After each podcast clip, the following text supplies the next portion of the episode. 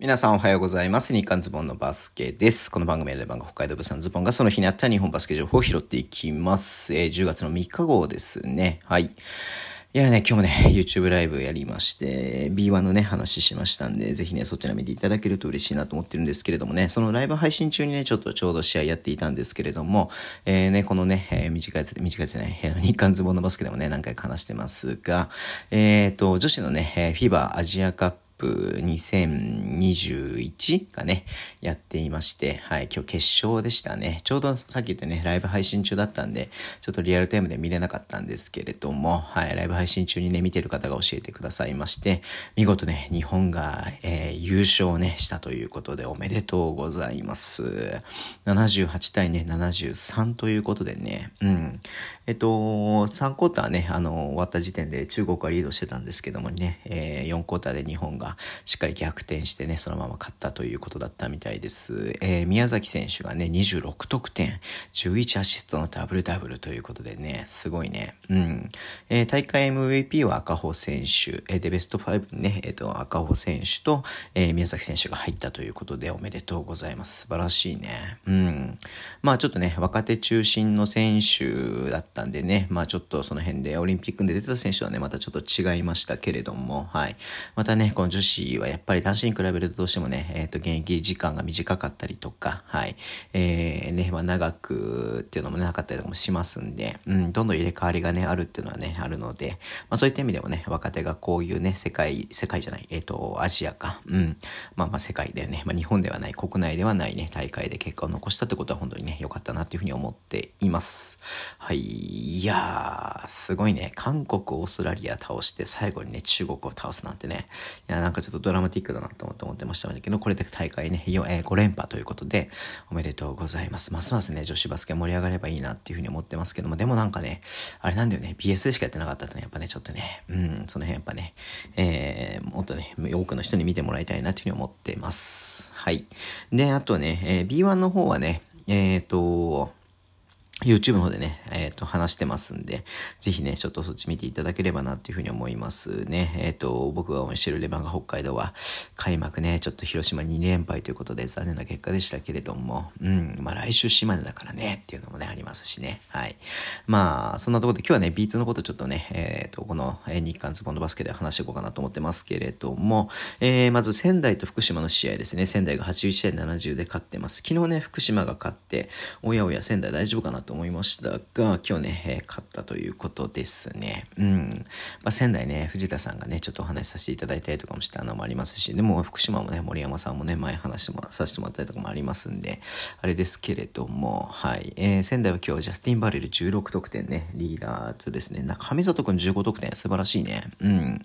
で、福島の方は一方ね、えっ、ー、と、かの翔太10得点で、えー、アレックス・マフィーが11得点。で、ウォッシュバーンは24得点ってことでね、ちょっとウォッシュバーンにね、えっ、ー、と、ちょっとね、えっ、と、得点がね、固まっちゃったかなってのがありますね。はい。で、山形と愛媛ね、昨日ね、愛媛惜しかったんだけども、今日はね、今日もだから最後の場面でほんとね、4クォーターの最後の場面でね、追いつきそうで引き離されちゃうっていう感じだったんでね、これちょっと見てましたけども、惜しかったですね。87対77で山形が勝ちました。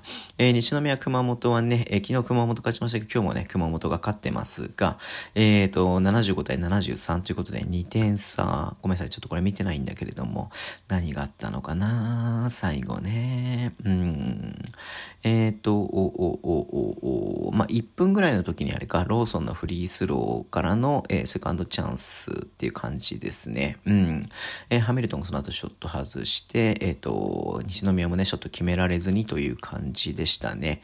えー、河村拓也、あと中西亮太というね、まあ、元日本代表クラスの選手が入ってますけれども、えー、ちょっと西宮ね、えー、停滞連敗スタートということになりました。うん。熊本、ハミルトン、LJ ピークってね、やっぱすごいけど、木田くん17得点戦してんだ。うん。えー、まあね、ちょっとね、熊本やっぱ強いなっていうのがありますね、今シーズンね。はい。で、香川とアスフレですけれども、100点ゲームですね。100対85で香川勝ちました。これでね、えー、香川2連勝って感じですね。うん。まあ、それもね、頑張ってほしいですけどね。4個とはちょっと追い上げたけども、でも、時すでに遅しいっていう感じのゲーム展開かなっていうふうに思います。はい。で、佐賀と奈良ですけど、昨日佐賀勝ちましたが、今日は奈良が勝ったということですね。はい。まあ、宮永さんのね、佐賀ですし、パプもいますんでね、ちょっとね、見たいなと思いつつ、結局まだ見てないんですけれどもね。うん。パプ32分も出てんだ。すごいね。リバウンド8位、頑張ってますね。うん。えー、奈良、奈良の方はね、ドロブ、ドブラスがいるんで、うん。ドブラス25得点。すごいね。ドブラスとマンガードで、えー、ほぼ半分以上というか3分の2を取ったって感じですね。うん。いや、ドブラス25得点すごいね。25得点19リバウンド。びっくりしたね、これ。いやー、ちょっとこの試合見てみたいなっていうふうに思ってます。はい。えー、で、最後ですけど、FE 名古屋と越谷の試合は FE 名古屋がね、今日も勝ちまして2連勝ですね。この試合も73対71なんで、えー、どんな感じだったのかなうんと、おおおおああ、でも、まあそっか、FE 名古屋最後、野崎選手がフリースロー決めて2点差にはしてますけれども、その前ね、長谷川智也選手が、えー、ジャンプ、8秒でジャンパー決めて1点差には追いついてる。ファールゲームだったのかな？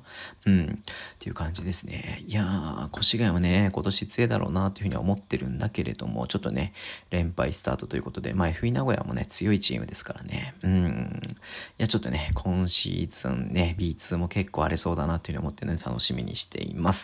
はい、そんな感じでね、終わりにしたいと思います。Twitter でも情報を発信してますけれども、ね、最近はもうずっと YouTube にいます。えー、ラジオトークナビできる方はボタンを押してください。では、今日もお付き合いいただきありがとうございます。それでは、いってらっしゃい。